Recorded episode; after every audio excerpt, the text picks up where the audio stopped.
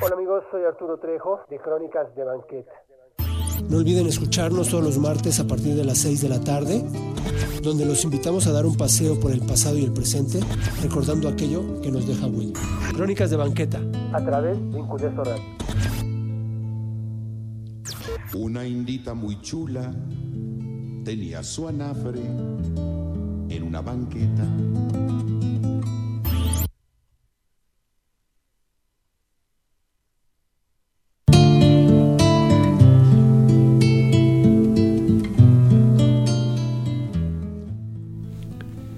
¿Qué tal amigos? Buenas noches. Y estamos de nueva cuenta aquí en su programa Crónicas de Banqueta, como cada lunes ahora a partir de las 7, de las 19 horas, y pues bueno, por incudeso.com o bajando la aplicación desde TuneIn o en Play Store, también ahí por Incudeso la, la encuentran, le dan clic y que se baje y ahí la tienen ya en sus dispositivos móviles para que nos hagan el favor pues de escucharnos con la variedad de programas que tenemos para para ustedes de todos los, los gustos y pues los lunes crónicas de banqueta a partir de las 19 horas.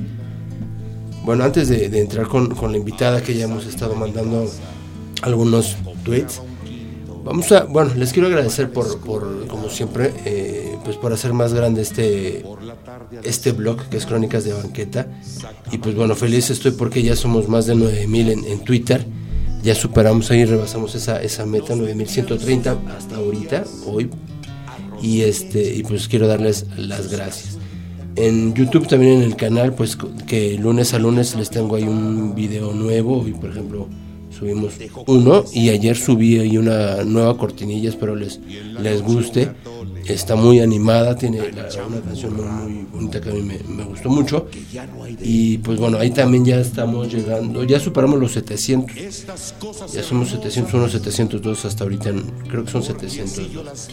Y pues bueno, gracias a todos, a todos ustedes. Y pues por todos sus comentarios, muchísimas gracias.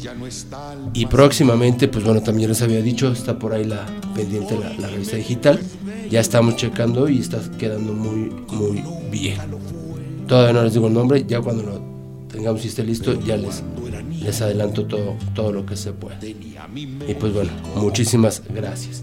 Y hoy estamos aquí porque bueno, está con nosotros la autora de un libro que se llama La Moneda Mágica. El pasado 16 de febrero estuvimos presentes en la presentación de este libro en la librería Gandhi de la sucursal Madero del Centro Histórico y ella estuvo ahí con algunos invitados, entre ellos el director de la editorial y ahorita nos, nos platicará. Pero bueno, ella es Columba Casillas, buenas noches. Hola, buenas noches a todos. Muchas gracias por la invitación y por acompañarnos esta noche. gracias a ti y pues bueno, ahorita nos contarás un poco de ti y un poco de, del libro. Tú ahorita, pues bueno, ¿qué estás haciendo? Bueno, yo trabajo en Banco de México, llevo 17 años trabajando en el Banco Central y desde hace varios años escribí eh, algunas notas para hacer este libro que bueno, por fin se pudo lograr el año pasado, lo, presenté en el Museo Interactivo de Economía el, el 11 de diciembre y bueno, ha tenido muy buenos comentarios, lo ha recibido bien la gente, entonces pues estoy muy contenta con este nuevo proyecto en mi vida. ¿Qué es el Ahorita nos dices por qué te nace hacer este, este libro, pero cuéntanos un poquito de qué trata el libro que se llama La Moneda Mágica. Bueno, La Moneda Mágica son nueve cuentos dirigidos principalmente a niños y jóvenes que los invitan a hacer un recorrido por lugares muy emblemáticos del centro de la Ciudad de México, lugares como el Bar La Ópera, el Museo Interactivo de Economía, el Palacio de Bellas Artes, el propio Banco de México, la Casa de los Azulejos, etcétera, ¿no? Entonces, es una invitación pues para que todos conozcamos estos lugares que son para mí mágicos, que son parte de mi recorrido diario por estas calles y que nos tomemos el tiempo de, escuchar las historias que tienen que contar estos lugares. Claro, que yo ya lo leí y de verdad que está muy interesante. Digo, es lectura infantil juvenil para que de todos ustedes puedan leerlo y está muy, muy interesante. Estamos, yo creo, un poquito de cada cuento para... Porque también aparte fomenta el ahorro, la colección a las monedas, la numismática y, hasta un poquito de la integración con la familia, ¿no? Porque en algunos cuentos está, bueno, entre amigos en una escuela, con el abuelo que les cuenta historias, con la mamá. eh, tiene un poquito de, de todo y eso también, pues bueno, está, está padre porque, pues bueno, ya con este mundo tan deshumanizado, Claro. un poco esa integración familiar, pues es, es buena. ¿No? Entonces, ¿y este cuánto tiempo te llevó a ti retomar todos estos apuntes y Mira, fue un trabajo relativamente sencillo para mí porque en el área donde estoy en el Banco de México tengo que escribir mucho, ¿no? Entonces es un ejercicio que yo hago cotidianamente y pues fue algo relativamente rápido. Eh, gracias a, también a la editorial Nostra Ediciones que pues se apuró un poco en, en la edición, en las ilustraciones que me hizo favor Rictus de hacer las ilustraciones del libro que son pues este como él, ¿no? Que son muy simpáticas las, las ilustraciones. Y pues fue un trabajo rápido, fueron como dos o tres meses de, de edición del libro. Ya, ya. Vamos, por cierto, a, a un poquito de la semblanza de, de Columbas. ¿Quién es, ¿Quién es Columba Casillas? Y bueno, ella es la autora de La Moneda Mágica, estudió economía en la Universidad Panamericana. Desde 2001 trabaja en el Banco de México y ha colaborado en proyectos como la creación del Museo Interactivo de Economía, del cual estaremos hablando, del MIDE. Y Columba cuenta con la certificación internacional del Council of Economic Education de Estados Unidos como formadora de instructores en materia de educación económica y financiera. Y hoy inicia un camino lleno de aventuras usando como puente la literatura para transitarlo con los niños y jóvenes de México. Muchas gracias. Y ahorita que hablabas también de Rictus, que él, él es este Julio Iván López Valverde, es caricaturista, ganador del Premio Nacional de Periodismo por el Club de Periodistas en 2006 y ha publicado sus cartones en periódicos como La Jornada, Reforma y El Economista, además de revistas como Expansión y Cine Premier, entre otras. En la actualidad publica diariamente en el financiero Pluma. Él es el que te ayuda un poco a la Sí, él, ilustración de él hizo las ilustraciones del, del libro. Ya. ¿Y tú, cómo, cómo, si quieres podemos hablar, tú dónde eres de la Ciudad de México? Bueno, yo soy de la Ciudad de México, estudié como ya contaste economía y cuando yo empecé a, a trabajar en el Banco de México me solicitaron o me pidieron que me fuera al proyecto del MIDE, que es el Museo Interactivo de Economía. Entonces, en ese tiempo, lo que ahora conocemos como el MIDE, pues era un convento, que era el, el antiguo convento de los betlemitis, que estaba en restauración por parte del propio Banco Central. Entonces hicieron toda la labor de restauración que duró muchísimos años.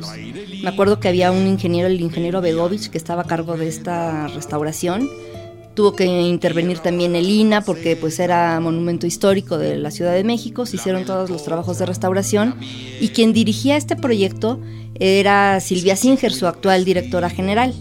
Que bueno, yo tengo también que, que hablar sobre Silvia porque ella es una persona que es un ejemplo en cuestión de museos a nivel no nada más de México, sino a nivel mundial.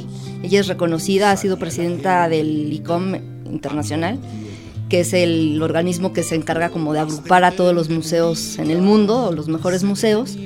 Y gracias a la dirección de Silvia, pues se pudo llevar a cabo este, este gran proyecto, ¿no? Que era un museo que fuera de economía, pero no desde lo que vemos en los periódicos o lo leemos, ¿no? Que nada más nos hablan de cuentas corrientes, eh, la balanza de pagos, etcétera, sino desde la propia persona, ¿no?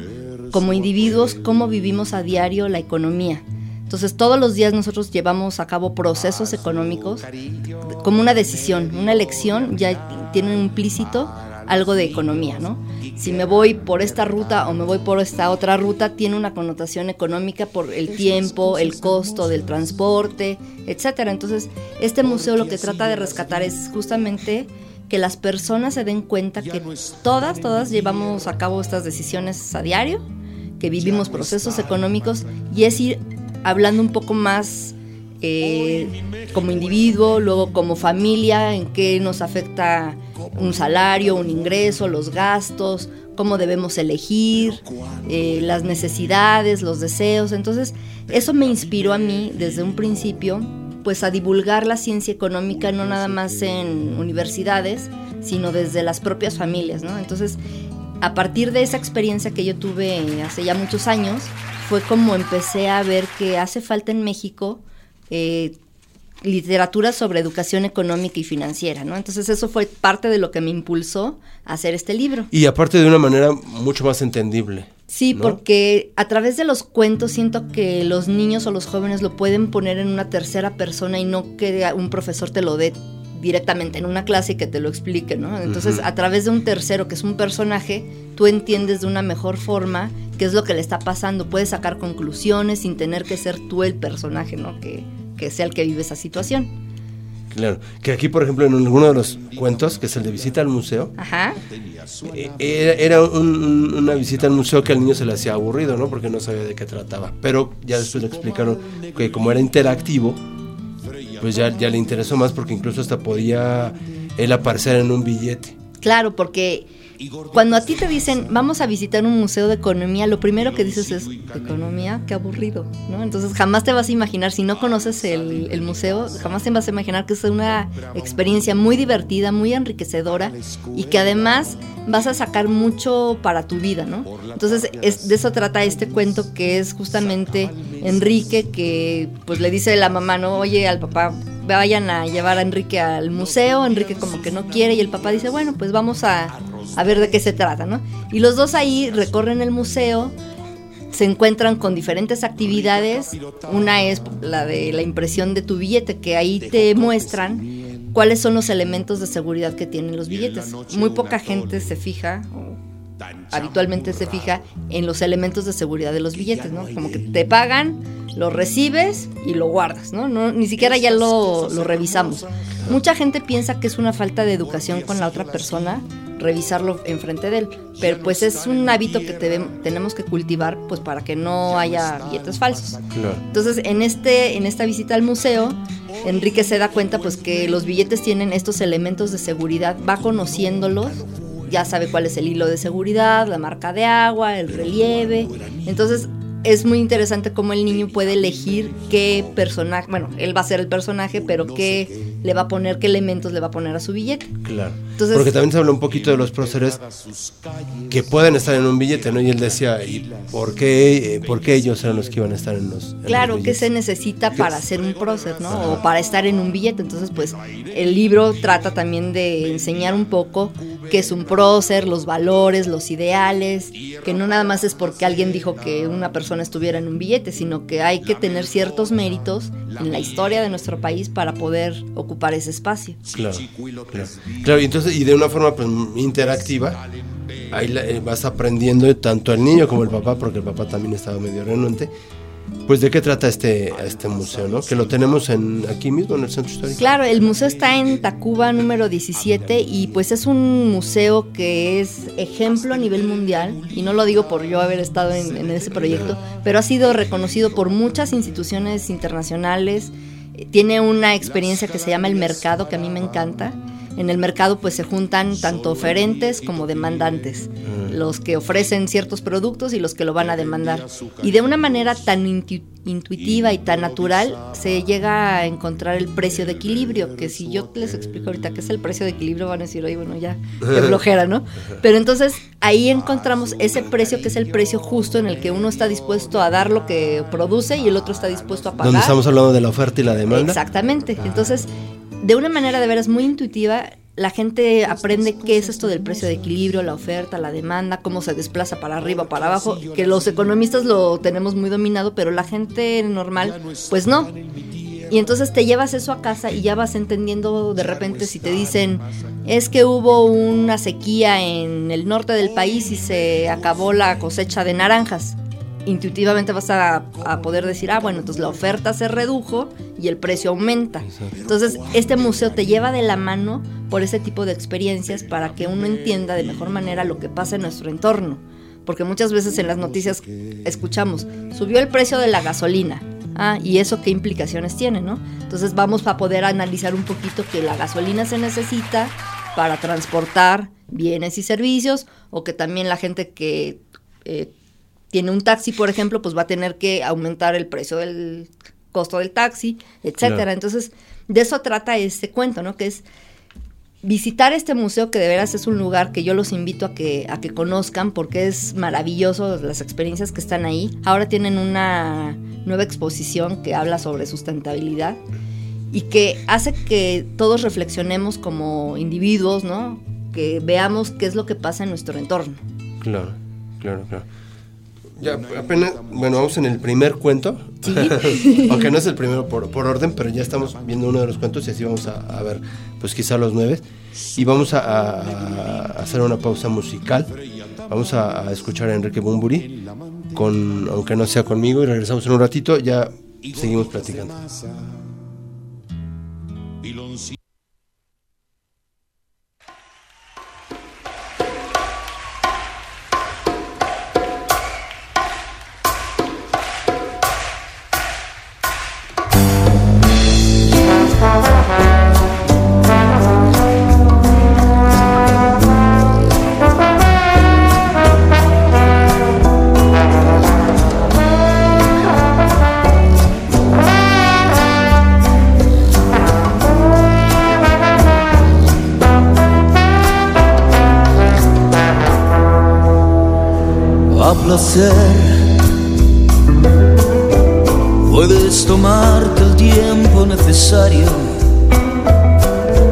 Que por mi parte yo estaré esperando el día en que te decidas a volver y ser feliz como antes fuimos. Sé muy bien que como yo estarás sufriendo a diario la soledad de dos amantes que al dejarse están luchando cada quien por no encontrarse. Y no es por eso que haya dejado de quererte un solo día. Estoy contigo aunque estés lejos de mi vida por tu felicidad a costa de la mía. Pero si ahora tienes tan solo la mitad del gran amor que aún te tengo, puedes jurar que al que te tiene lo bendigo. Quiero que seas feliz, aunque no sea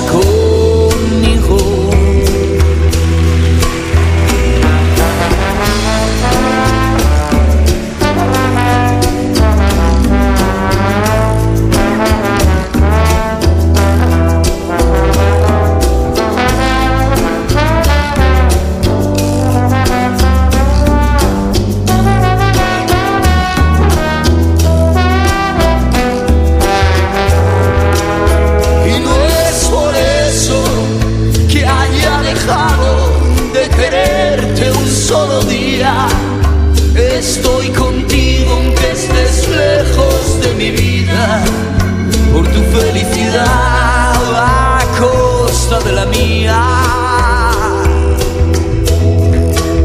Pero si ahora tienes tan solo la mitad del gran amor que aún te tengo, puedes jurar que el que te tiene lo bendijo. Quiero que seas feliz.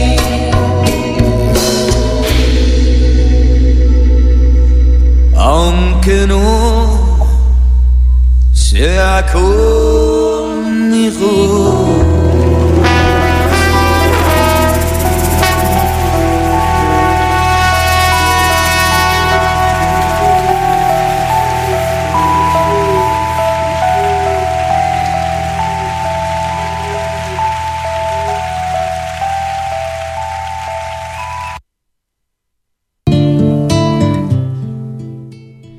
estamos de, de, regreso. Pues bueno, ya vimos uno de los primeros, de las primeras historias de este, de este libro. Y pues bueno, antes, ¿qué te da por, por estudiar? Eh, bueno, eras niña y, y, y, jugabas así normal con, con todas tus, tus amigas, pero ya tenías como esa vena de economista o, Sí. o hasta cuándo la sentiste. Toda la vida la sentí. ¿Sí? bueno, yo de chiquita veía a mi papá. Mi papá estudió actuaría en la UNAM. Entonces toda la vida de mi papá eran números, Números. y matemáticas, ¿no? Y a mí siempre se me facilitaron las matemáticas. Entonces, ya cuando llegué a la prepa, como que dije, pues, ¿por dónde me voy? Porque matemáticas abstractas no me... No, tampoco no me llamaban tanto la atención. Y mi sueño también era trabajar en la bolsa de valores cuando todavía era a viva voz, que eran gritos, ¿no? Que todo el mundo se peleaba y por las acciones y eso. Yo veía las películas y yo decía, yo de, quiero ser eso. O sea, yo quiero estudiar para, para Quiero estar ser, en este, Wall Street. en Wall Street. casi, casi. Y bueno, tuve la oportunidad de irme a estudiar un año al extranjero, regresé y cuando regresé me llevó la sorpresa que ya en México no, no se llevaban a cabo las operaciones de viva voz, pero dije, bueno, de todas maneras voy a estudiar algo que sea como matemáticas pero aplicadas. Entonces estuve buscando y, y encontré que economía era la mejor opción para mí en ese entonces. Y conforme fui estudiando me, me fui metiendo mucho y pues la verdad es que me gusta mucho mi carrera. O sea, como entender esto, ¿no? ¿Qué es lo que pasa en el mundo? ¿Cómo se mueven los países, las exportaciones, importaciones? Todo eso me, me llama mucho la atención. Y qué mejor que podérselo eh, transmitir a otra persona. Entonces yo tuve una formación de niña en escuela Montessori, que todo era pues también de manera lúdico.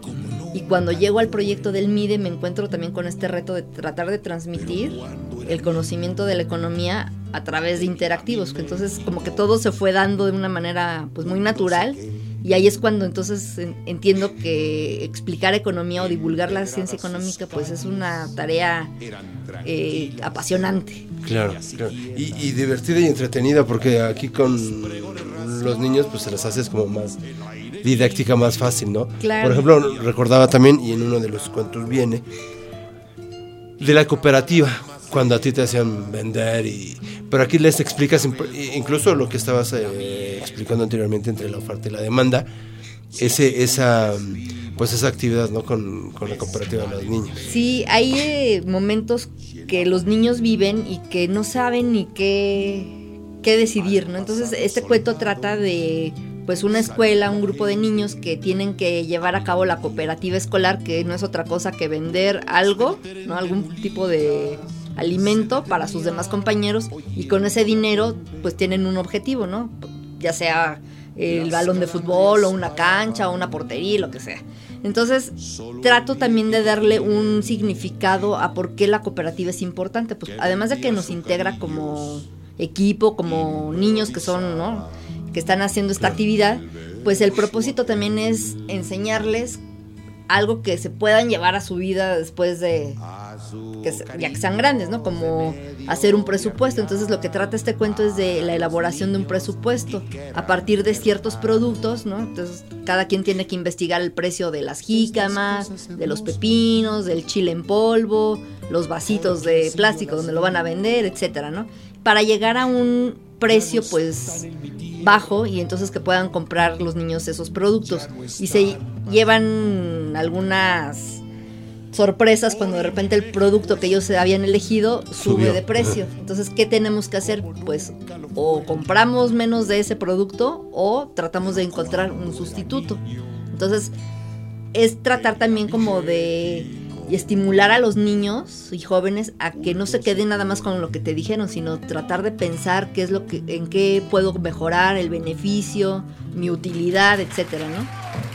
Y, y conceptos que pues se usan en economía, pero que los vivimos a diario, como la estacionalidad, que yo ahí pongo el ejemplo de ciertos productos que solo se dan en ciertas épocas del año, como los cítricos, ¿no? Las mandarinas, que solo se dan en noviembre, diciembre, enero y febrero, y ya próximamente no vamos a tener mandarinas, ¿no? O los árboles de Navidad. Los árboles de Navidad nada más los encontramos de noviembre a diciembre. Son productos que son estacionales porque solo en ciertas estaciones del año los podemos encontrar. Entonces, en economía, pues hay un concepto que se llama la estacionalidad de los productos y que justamente es tratar de enseñarle a los niños o decirles, bueno, esto que tú estás viviendo, hay gente que lo está estudiando, ¿no? Que Sí. es cierta estacionalidad. Sí, sí, sí, pues digo que de una forma muy didáctica pues llevas al niño a comprender de este tipo de conceptos, ¿no? Que aunque no los va a aprender de, tal cual es como la economía o... Claro, pero con que ya lo lleve, o sea, ya lo haya escuchado Sí. y ya se haya sensibilizado, para mí ya es un gran logro, ¿no? Y que pueda también preguntarle a la mamá en el supermercado, oye mamá, ¿por qué mejor no llevamos esto? ¿Por qué no llevamos lo otro? Que sean analíticos, ¿no? Y Claro. que no nada más sean niños pasivos. Exacto, exacto. Entonces tú ya decides estudiar economía, trabajas desde... Pues ya desde hace 17 tiempo en años. el banco de bancos, como le llamas, Ajá. y después cómo es que te nace por hacer el, el libro. Bueno, yo en realidad tuve un accidente, me fracturé un dedo del pie y tuve que estar inmóvil un tiempo, ¿no? Entonces, en ese tiempo, pues dije, ¿qué hago? Y también mi esposo como que me dijo, bueno, ponte a escribir porque tú tienes facilidad para, para escribir. Y dije, bueno, pues sí, ¿verdad? Y en esa época también estaba dando yo pláticas de qué era lo que hacía el Banco de México. Entonces, bueno, me puse a escribir y encontré que el cuento es una, un camino sencillo para poder abordar estos temas que son a veces muy difíciles, ¿no? Y no nada más habla de conceptos económicos, también hablo en el libro de monedas, por eso se llama la moneda mágica, Ajá. de monedas, de billetes, de las historias que tienen estos y que, así como lo digo yo, que quieren hablar las monedas y quieren contar sus historias. Porque cuántas veces tenemos en el pantalón alguna moneda y ni siquiera sabemos quién está en el reverso de la propia moneda. En el anverso, desde hace muchos años, siempre está el escudo nacional. Pero en el reverso es cuando va cambiando y a veces es un símbolo de uno, de dos, ¿no? de cinco. Pero hubo una serie de monedas de, de cinco pesos conmemorativas de la independencia y de la revolución que llevaban la cara de algún prócer de estos movimientos. Fueron de hecho 37 monedas. Ese es en el cuento donde el abuelo les cuenta, ¿no? Ese es en el primero, en el de la moneda de la mágica, moneda mágica, ya. Que la protagonista Ajá, es Leona. Vicario. Ajá. Y que bueno, Leona Vicario es una heroína. Y muy poca gente conoce la historia de, de Leona Vicario. Entonces es tratar también de interesar pues a grandes chicos sobre quién es Leona Vicario, ¿no? Que Leona Vicario pues tuvo un papel muy importante en el movimiento de independencia.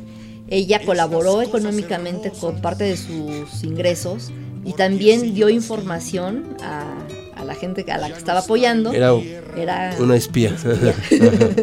entonces, bueno, la persiguen, tiene que huir a Oaxaca, de hecho la encarcelan.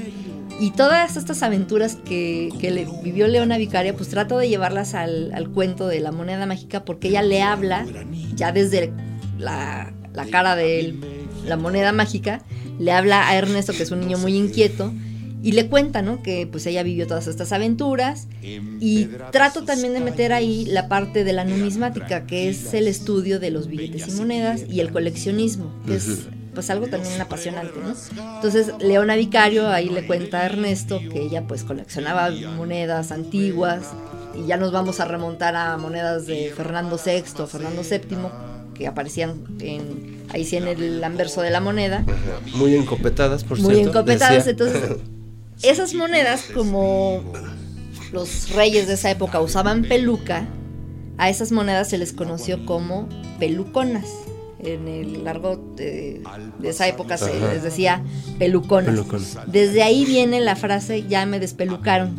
Porque si por algo te quitaban tu dinero o lo que fuera, pues ya te despelucaron. Y hasta la actualidad mucha gente sigue utilizando esa, esa frase, ¿no? De ya me despelucaron. Y entonces es bonito poder relatar este tipo de historias o anécdotas de nuestro México, pues de, de dónde vienen, ¿no? Y por qué es importante escuchar a las monedas, tomarnos un poco de tiempo de ver quién está detrás de esa moneda y por qué está ahí. Entonces podemos tomar algún billete, no nada más una moneda, un billete y decir, ¿por qué estará en este billete Nezahualcóyotl, en un billete de 100 pesos? ¿O por qué está Sor Juana Inés? ¿Qué hizo por el país, por nuestro México, para merecer estar en un billete, no? Entonces, pues es esto, ¿no? Interesar a, a todos a, a buscar, a no nada más quedarnos con lo que nos cuentan, sino Claro, seguir investigando quiénes son estos personajes tan importantes. Claro, claro. En el cuento que te hablaba, ese de, la, de Adelita y el tren revolucionario. Sí. Ahí donde sí el abuelo y la abuela le regalan a. Exactamente, ahí les La regalan unas monedas de plata que de hecho pues obtuvieron premios internacionales Esa, a, la- a las monedas más bonitas y también que conozcan otras instituciones, ahorita les voy a hablar un poco también del Banco de México, pero instituciones como la Casa de Moneda, que son muy, muy, muy antiguas en México, o sea, la Casa de Moneda se instauró desde 1535, es una de las instituciones más antiguas del, del país Claro. y que a la fecha sigue trabajando, ¿no? Y es la que se encarga de acuñar todas las monedas en México. Quien se encarga de la emisión como tal de billetes y monedas es el Banco, Banco de Central, el Banco de México, pero como un proveedor de las monedas es, está la Casa de Moneda. Entonces, el- banco da la instrucción a Casa de Moneda de la acuñación y regresan entonces las monedas para ponerse en circulación. Pero desde esa época, imagínate, ya muchísimos años que opera la, la Casa de Moneda y tiene una seca, se llama la seca de la de Casa de Moneda. Por eso tiene una M con un puntito arriba todas nuestras monedas. ajá. es el símbolo de la Casa de Moneda de México. Ay, ay, ay. Que primero estuvo en Palacio Nacional, Estuve exactamente en la calle de- atrás de, de Palacio, en la calle de en Moneda. la calle de Moneda. Y de ahí se ha ido moviendo a diferentes lugares, a, apartado, después a Legaria, ahora está en San Luis Potosí, entonces este, bueno, y tiene oficinas en, en Ciudad de México, pero donde se acuñan ahorita las monedas es en la ciudad de San Luis Potosí. Sí, y, y cuenta mi mamá que un familiar de ella, bueno, y mío, trabajó en Casa de Moneda. Ah, mira qué Ella interesante. trabajó en Casa de Moneda y era así de no tenían que llevar nada pues para poder trabajar ahí, ¿no? O sea, era la vestimenta, la vestimenta sin, sin bolsas ni nada Sí, para poder es, trabajar. la revisión es muy, muy exhaustiva porque pues justamente es una zona de alta seguridad, ¿no? Lo mismo pasa en la fábrica de billetes de- del Banco de México, que esa sí está en la Ciudad de México.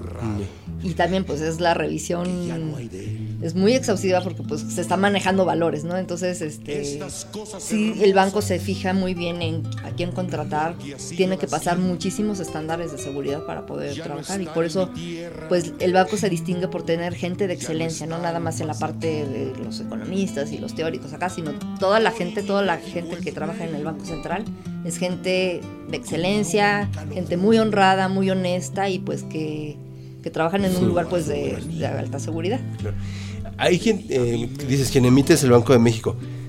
¿Quién, quién, cómo te, digo, debe ser por la oferta y la demanda, pero cómo sabes que hace falta billete o que hay que acuñar más o hay que emitir más o cómo nos damos cuenta? Existen cálculos que se hacen y se hacen pronósticos en ciertas áreas, que es para justamente pronosticar la base monetaria, el crecimiento de la base monetaria. La base monetaria es la suma de billetes y monedas que hay en circulación. Entonces el Banco de México de hecho tiene pronósticos ya de aquí a diciembre de cómo va a moverse la base monetaria.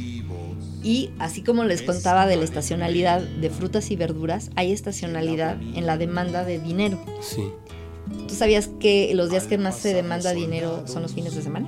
sí. Pues sí, porque todos los fines de semana vemos gente formada en los cajeros. automáticos, en los bancos, pidiendo dinero. ¿Por qué? Porque como no abren la mayoría de los bancos, pues dices voy a sacar dinero para viernes, sábado, domingo, ¿no?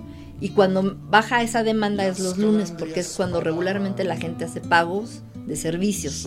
Entonces, el banco tiene ya muy, muy, muy bien identificado la estacionalidad de esta demanda de dinero. Y así se puede de- hacer por semana o por mes, ¿no? Sabemos que los periodos donde aumenta la demanda es vacaciones, por ejemplo. Semana Santa aumenta la demanda. Diciembre aumenta muchísimo la demanda de dinero y en enero vuelve a caer muchísimo, que es la famosa cuesta de enero. Entonces, el banco ya tiene previsto todo esto y de acuerdo a estas estimaciones es el dinero que se va a poner a circular. Entonces siempre tiene que ir de la mano lo que se demanda con lo que se pone a circular a diario. Y por eso el banco tiene un instrumento que son ya muy, eh, elementos más sofisticados que son los instrumentos de la política monetaria que hacen que este dinero se pueda poner en circulación o se retire dinero de circulación. Sí, porque no, tampoco puedes estar emite y emite. No, no, no. O sea, eso ya está muy controlado. De hecho, el Banco de México, eh, desde hace pues ya varios años, desde 93, diciembre de 93, se decretó que era un organismo autónomo del Estado mexicano.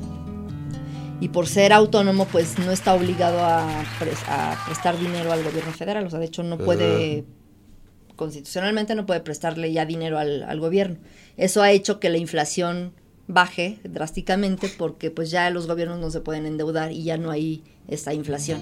Entonces, uno de los cuentos, como mencionabas hace ratito, se llama El Banco de Bancos, que habla justamente de contar cuáles son las funciones y finalidades del Banco Central, que es creo que muy importante que entendamos que no son el Banco Central no es un banco comercial, no presta dinero, es el que emite los billetes y las monedas y su función principal es justamente controlar el poder adquisitivo de la moneda, ¿no? Que, que tus billetes valgan hoy y que valgan dentro de un año, o sea, que con lo mismo que puedes no comprar pierdan. hoy, que no pierdan el poder adquisitivo, que con lo mismo que puedes comprar hoy un par de tenis, con ese mismo dinero lo puedas comprar a final de año, ¿no? Y hay que entender también que los precios en la economía suben y bajan.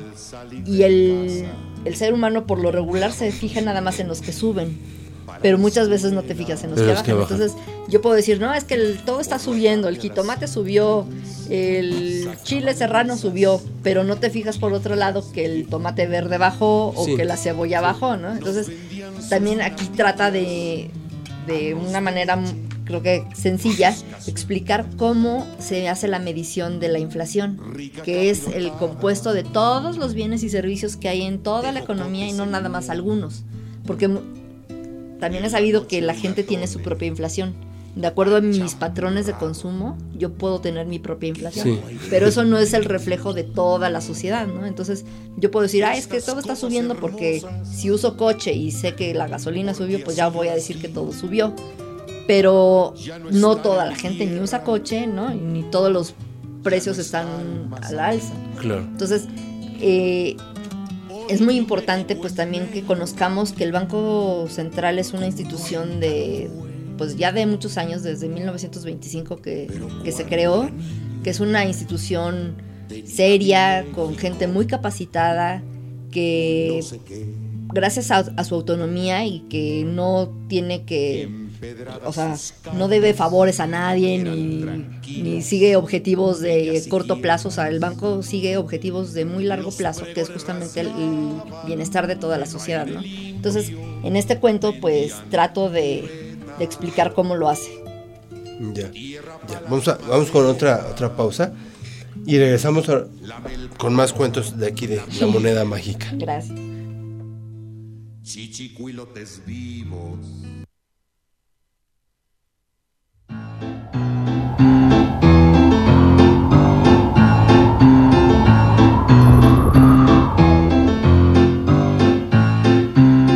Todo valió un zarpazo al corazón. Disimulo, no hay delator. Palpitación, encontrar lo que busqué.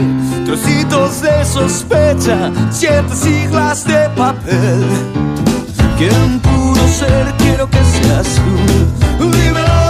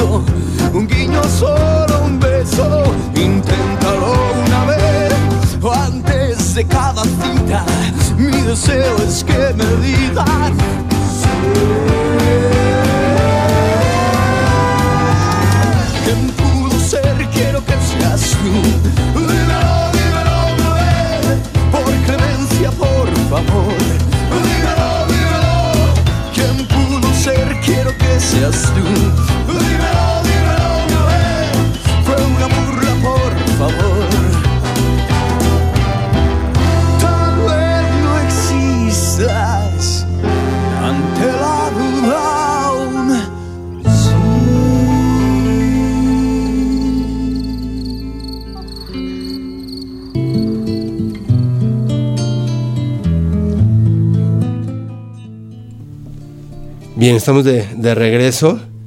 Y pues bueno, seguimos con, con los cuentos y también con, con los lugares. Con número, cuéntanos un poco. Hay, hay cuentos en los que está este la casa de los azulejos, por ejemplo. Sí, hay un cuento que se llama La inauguración, que pues trata de un fantasma, que a mí me cae muy bien el fantasma Andrés Suárez de Pereo, que vivió realmente ese fantasma en la casa de los azulejos. Entonces yo lo tomo en este relato de, uno de los cuentos para que él interactúe con dos estudiantes que vienen de paseo a la Ciudad de México, vienen justamente a hacer una visita al Banco de México y él les cuenta cómo desde uno de los balcones que está enfrente, casi enfrente de, de Banco de México, él vio desde ahí la inauguración de este, de este edificio. Entonces, pues es un- una forma también de contar la historia del Palacio de, de los Azulejos, quienes lo inauguraron, quienes vivieron ahí, los condes de Orizaba, etcétera, ¿no? Entonces, quienes frecuentamos el, el centro histórico, pues es un lugar de referencia siempre, ¿no? Nos vemos enfrente del Sanborns o todos de por aquí del centro lo, lo ubicamos muy bien. Y pues trato de hacer esta narrativa de los lugares que yo frecuento habitualmente, ¿no? Por eso está todo en dos cuadras. Sí, sí. el Bellas Artes, Sanborns de los Azulejos, el Bar La Ópera, Banco de México, el MIDE, etcétera, ¿no? Entonces son lugares que, que tienen muchísima historia y que pues están ahí para contarla, ¿no? Claro, claro.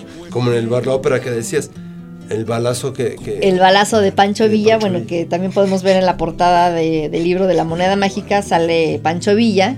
Y pues es contar que este lugar fue este lugar de muchas personas que han pasado por ahí, desde revolucionarios, ¿no? Como don Pancho Villa, hasta gente intelectual como Gabriel García Márquez, Carlos. Fuentes, Monsiváis, que se sentaron ahí y que uno puede tener el privilegio de, de visitar estos lugares y sentarse en donde ellos estuvieron, ¿no? Que es a mí se me hace algo fascinante, poder estar en el lugar donde alguien ya estuvo, Sí, porque no se conserva ahí. o la parte de esposa de, de Porfirio Díaz, Sí. que también frecuentaba este lugar. Antes era una confitería, era un lugar de una sala de té, que, que ahí iban las señoras de la alta sociedad mexicana a tomar el té, y después se transformó ya en lo que conocemos hoy como el, el bar La Ópera. Entonces, pues son lugares que son muy, muy, muy ricos en, en historia, ¿no? Y Claro. también arquitectónicamente son preciosos, o sea, si uno entra a, a este lugar, el bar La Ópera, pues puede ver los asientos cómo están, con terciopelo, grabados en madera, los techos que son fantásticos, ¿no? Es un trabajo Sí, sí, sí, mostrado. que ya no se puede encontrar eso en la actualidad, ¿no? Por el costo que tendría hacer eso, pero pues son lugares que, que vale la pena visitar. Claro, claro. Y aquí pues nos hablas un poquito de los lugares, de la economía, de la familia, te digo ahí un poco de la integración y de los valores, ¿no? Con Mira, cuando, cuando presenté el libro en, en el Museo Interactivo de Economía, lo presenté con pues varias personalidades, entre ellas Silvia Singer, como te lo mencionaba, la directora de- del museo, quien pues para mí es un halago que diga que este libro eh, inculca valores, ¿no? Que son valores familiares. Ella lo vio luego, luego como un, un libro que se puede tomar también para lecturas familiares, que no nada más se haga la lectura individual, sino que puede ser un libro que lo retomen pues tanto abuelos, tíos, primos, los niños y que se a través de esta lectura comunitaria pues se puedan llegar a experiencias, ¿no? Como, oye abuelita, este, en tu época, ¿qué billetes se utilizaban? Entonces, a partir de estos cuentos, la abuelita pues ya te contará qué billetes eran de su época, si ella tiene algunas monedas o billetes guardados, y ahí pues se ha eh, generado mucha interacción. Yo tengo amigos que me han contado que a partir de estos cuentos ya les han entregado a sus hijos algunas billetes y monedas que tenían guardados de, de su familia. Entonces para mí pues es algo muy muy lindo, ¿no? Que pueda trascender este tipo de lectura a nivel ya pues familiar, ¿no? Que es el núcleo más importante de la sociedad mexicana, porque ahí es donde se gestan los valores, o sea, a pesar de que es muy necesaria la materia de civismo que, que pues se quitó de, de la currícula, Sí, creo que el civismo empieza en casa. Es, es donde la mamá, el papá te van a inculcar y a, a decir, este, pues cómo te debes de conducir como habitante, ¿no? Del mundo. Entonces, estos cuentos tratan también de eso, ¿no? De, de inculcar valores familiares, de el respeto, el escuchar a tus mayores, ¿no? Etcétera, pues están aquí en, en este libro de cuentos. Con este libro. Y desde, bueno, a un año de la fecha, ya en las presentaciones, digo, nosotros fuimos a la, a la de Gandhi, pero ¿cuántas más han Bueno, la primera fue la de en el MIDE? diciembre en el MIDE. Estuvo Silvia Singer, estuvo Luis Fabre, que es vicepresidente de la Conducef, Pablo Casas, que es presidente de la Sociedad Numismática de México, Marina Salcedo, que es una especialista muy conocida también en, en el país en materia de monedas y billetes. Estuvo una representante de Nuestra Ediciones, esta eh, la, la subdirectora de, de la, la editorial, Anel Osorio, y bueno, esa presentación fue en diciembre. Después tuve otra presentación en Gandhi, que fue la de febrero. Ahí estuvieron conmigo Mauricio Volpi, que es el director general de Nostra Ediciones, Oli Ortiz de Pinedo, que es productora teatral, y Lourdes Reyes, quien es actriz. Hicieron varias lecturas de los cuentos donde pues los niños se, se divirtieron, Sí. ¿no? Al escuchar estas, estas historias.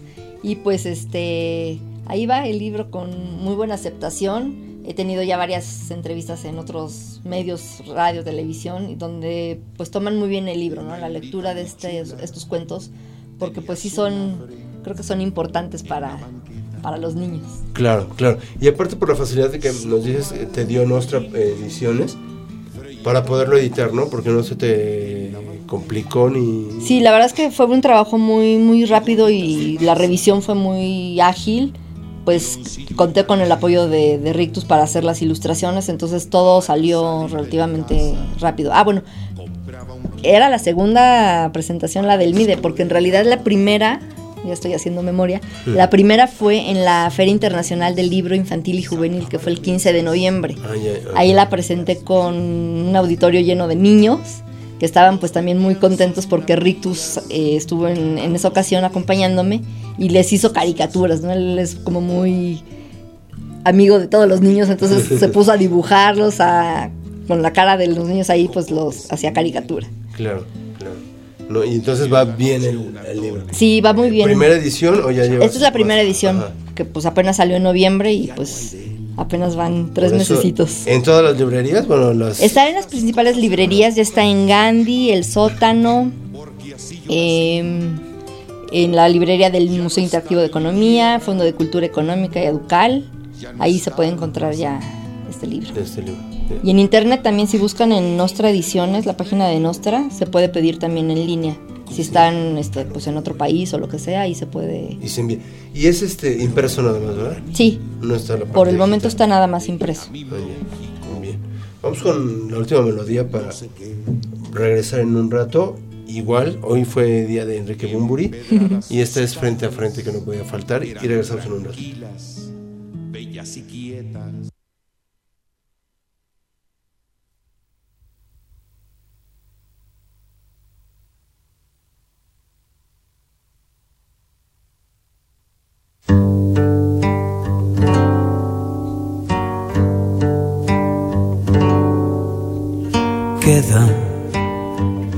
que poco queda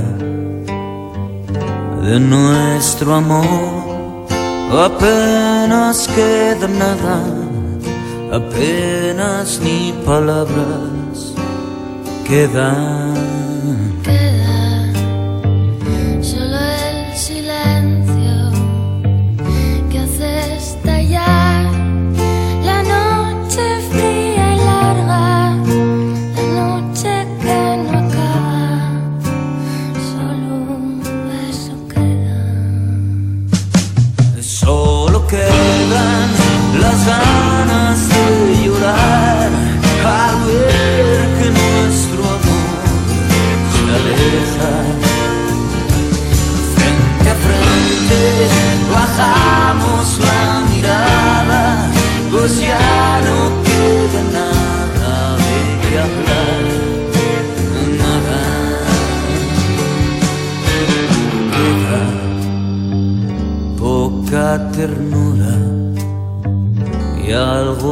Vez haciendo una locura. Un beso ya la fuerza que da.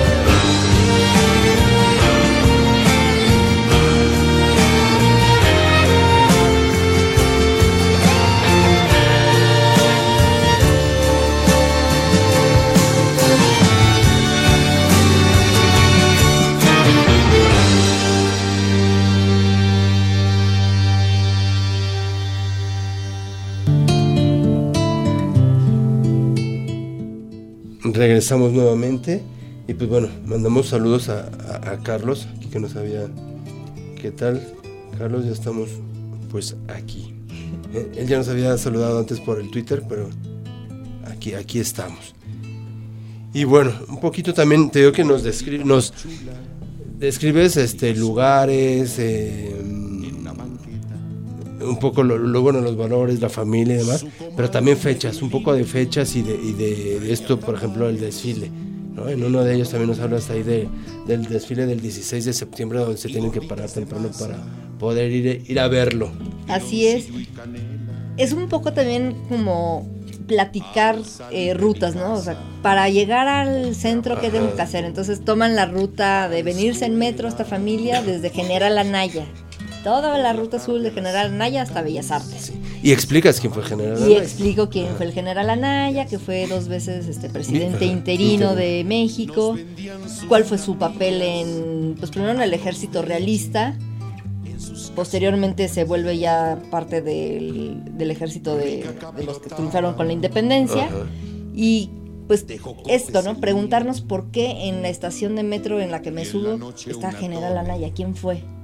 Entonces trato también pues de contar esta, este tipo de anécdotas y como dije, pues llegar a lugares, ¿no? Ya tomo el metro, llego a Bellas Artes y describir un poco qué es o cómo se vive un desfile de, de estos de la independencia, ¿no? Entonces yo ya lo viví y puedo contar que entonces te bajas en Bellas Artes, tienes que caminar hacia el Zócalo, cómo están las gradas, a quién vas a ver pasar, ¿no? El tipo de soldados que, que van desfilando y pues hacer como esta narrativa, ¿no? De, de nuestra ciudad, cómo se vive nuestra ciudad en ciertos festejos. Claro, claro. Y ta- trato también de invitar a, a jóvenes y niños, como digo, a, a coleccionar, por ejemplo, monedas, ¿no? Que, que coleccionar es diferente que acumular. O sea, para coleccionar, pues tenemos que reunir objetos de, de naturaleza similar, observarlos, estudiarlos y preservarlos. Entonces, para hacer todo esto, pues tenemos que hacer un registro.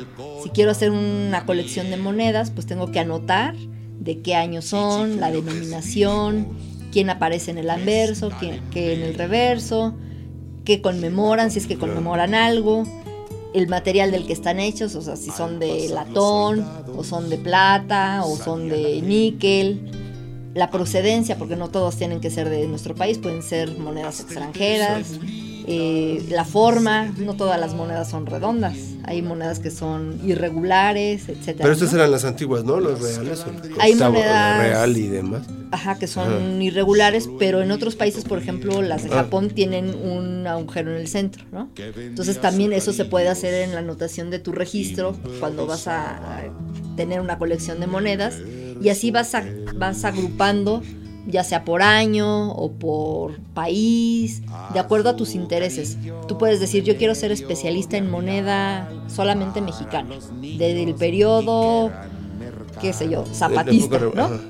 Entonces ya haces tu colección enfocándote solo en cierto periodo. Antes de que existiera un banco central, había otros bancos comerciales que sí tenían la facultad de emitir billetes. Entonces existen otros billetes, por ejemplo, del Banco de Chihuahua, del Banco de Zacatecas, de otros bancos. Y esos eh, billetes pues son de, de interés de los coleccionistas, ¿no? Claro. Porque son ya muy escasos. Lo que hace muy valiosa una pieza, un billete, una moneda es la escasez. Si hay muchísimos, pues no es tan cotizado, ¿no? Claro, o tan claro. codiciado. Que por cierto, ya va a ser la, voy a hacer un comercial, ya va a ser próximamente la Convención Numismática de, de México. Se va a llevar a cabo del 14 al 16 de marzo en el Salón Versalles del Hotel del Prado. Tengo aquí los datos. Y este año está dedicado a Emiliano Zapata en homenaje al centenario luctuoso. Y si quieren más información pueden llamar al 55 36 44 40. La entrada es libre, solo tienen que llamar para pedir el, el acceso. Y pues es muy interesante conocer este, este mundo de la numismática, ¿no? Que pues, billetes y monedas de otros países se negocian ahí, se traen. Vas a ver cómo se hace una subasta. Porque hay piezas que son realmente únicas, ¿no? Únicas. Y pues ver eso es... Que también, por ejemplo, es importante la fecha, ¿no? Cuando yo digo, eh, tengo un- una pequeña colección entre billetes y, y- Pero a veces dices, sí, la moneda más antigua que tienes, ¿cuál es? De 1800 algo, ¿no? Es- esas serán como que también pues las más codiciadas. Claro, o por su rareza o Ajá. por, no sé, algún error. Sí. Yo me acuerdo de un billete que ya ni quiero mencionar ahorita, que tuvo un error, un billete de 100 pesos, Los de era 100 pesos, ¿no? conmemorativo del centenario de la revolución, traía un error. Entonces, en la numismática, pues es muy raro encontrar piezas que traigan un error. Entonces, luego, luego los, los numismáticos fueron a adquirir esas piezas porque volver a encontrar un billete, una moneda con un error, pues es muy poco probable. Entonces, pues esos ya tienen un mayor valor numismático. Sí. Estos billetes de, de 100 que uh, circularon por mucho tiempo. Sí, yo sí los, los recuerdo. De 10 pesos, de 5 pesos, de 20 pesos. De un Carranza, ¿no? De 20 pesos. Había uno Rosa, de rojo, Carranza, un moradito de Ajá, 100 pesos. moradito de 100 pesos. Sí, había, o sea, ha- han habido distintas familias, se les llaman familias Sí. de billetes porque van teniendo una, una eh, nomenclatura. Entonces, por ejemplo, ahorita estamos en la familia, si no me equivoco, en la familia G, con el nuevo billete de 500 pesos que se puso a circular el año pasado, en agosto del año pasado, comenzó la nueva familia de billetes, que es la G. Entonces van a salir diferentes denominaciones que ya traen otro diseño. Y ahorita van a convivir un poco los de la familia actual, que es la familia F, que es una familia pues que va del- de, 20 pesos con Benito Juárez, Benito Juárez. 50 pesos con Morelos, 100 pesos Nezahualcóyotl, 200 Sor Juana, 500 Diego y Frida y 1000 Miguel Hidalgo. Ya. Entonces todos estos billetes van a convivir con esta nueva familia de billetes por un tiempo hasta que se vayan retirando de circulación. Sí, exacto. Oye, ¿y las monedas hasta cuándo se van a retirar? Porque también estas, las fraccionarias, Fíjate que por disposición oficial no se pueden retirar porque debe de haber por, ahora sí que es por esta di- disposición legal eh, moneda fraccionaria. Entonces el banco está obligado a mantener esta, esta ajá, estas moneditas pues que son a veces incómodas, ¿no? Las de Sí. 50. Pero pues también hay que valorar o, o darnos cuenta que aunque sean monedas de 50 centavos, pues también valen. ¿No? Entonces hay que juntarlas, ir al banco, cambiarlas y con eso te puedes comprar hasta un refresco. sí, sí, porque llegas a o- juntar tantas que dices, yo jun- bueno, por unos 10, 15, 20 pesos, ¿no? Pero es algo, ¿no? O sea, Sí. eso te puede ayudar hasta salir de un apuro, irte en pecero Ajá. de un lugar a otro. O sea, y es pues tu dinero que vale. Sí. Sí, pero yo digo, por ejemplo, en la forma de, de que vas a la tienda y te dicen 3.50, y pues mejor cóbrame 4, pero porque ni van a tener el cambio y luego nada más es para el redondeo. ¿No? En el Oxxo, por ejemplo, Claro. que siempre te- son cuentas de 29.50. Y pues ya no regresa ahí este... O te redondean a su favor, pero no hay que decir, no, redondeame a mi favor. Nunca, nunca, nunca. Bueno, ya nos queda un minutito y antes de... El águila de latón también que es un cuento muy bonito para que nos lo expliques así Claro que sí. rápido. Mira, el águila de latón es un cuento de una monedita de 50 centavos que se acuñó en Amecameca, en el Estado de México. Esta moneda, si tú la ves o si ustedes la ven, pues a simple vista es como una monedita muy sencilla, muy simple, que sale una aguilita así como hasta mal hecha, ¿no? Pero esta moneda sirvió como moneda de cambio en el ejército zapatista cuando estaba Zapata en esa zona de- del Estado de México. Porque cada fracción revolucionaria podía emitir monedas. Sí. Ellos lo que hacían era fundir ciertos metales y con esos, esa fundición acuñaban su propia moneda y esa servía como moneda de cambio en la región donde estaban o donde tenían dominio. Entonces, esta moneda, como dije, es muy sencilla, muy pues es, es chistosa esta moneda, pero eh, forma parte de los tesoros de la colección del Banco de México. ¿Por qué? Porque es casi única. O sea, se acuñaron muy pocas monedas de este tipo, de latón, había otras de cobre, pero encontrar algo así, una moneda de este tipo ya es muy, muy extraño. Entonces tiene un valor numismático muy, muy alto y está considerada una de las piezas más más lindas de, de esta colección numismática del banco que está exhibida en el Museo Interactivo de Economía. O sea, si, si pasan por ahí, pues pueden conocer esta colección. Están los grandes tesoros de la colección del Banco de México. Ahí está. Entonces aprovechamos también para invitarlos. Aprovechen para visitarlo al MIDE. Museo Interamericano Interactivo, Interactivo de de Economía. Que- Sí, en la calle Tacuba. en Tacuba, número 17, Colonia Centro. Pues bueno, Columba, muchísimas gracias. Gracias a ti, Arturo. De verdad. Se nos pasa el tiempo rápido. De volada. Y pues los esperamos aquí la próxima semana, el próximo lunes a las 19 horas, con un programa más de Crónicas de Banqueta. Y me pueden encontrar en redes sociales en arroba C Casillas y en arroba La Moneda Mágica en Twitter. En Facebook estoy como Columba Casillas Ortiz, si me quieren seguir. Y en Instagram también como Columba Casillas. Perfecto, y a la librería para ir a comprar la Y moneda. córranle a la librería para adquirir su, su libro de cuentos. Gracias amigos y nos estamos viendo la próxima semana. Bye. De Banqueta. No olviden escucharnos todos los martes a partir de las 6 de la tarde, donde los invitamos a dar un paseo por el pasado y el presente, recordando aquello que nos deja huella. Crónicas de Banqueta. A través de Incudeso Radio. Una indita muy chula tenía su anafre en una banqueta.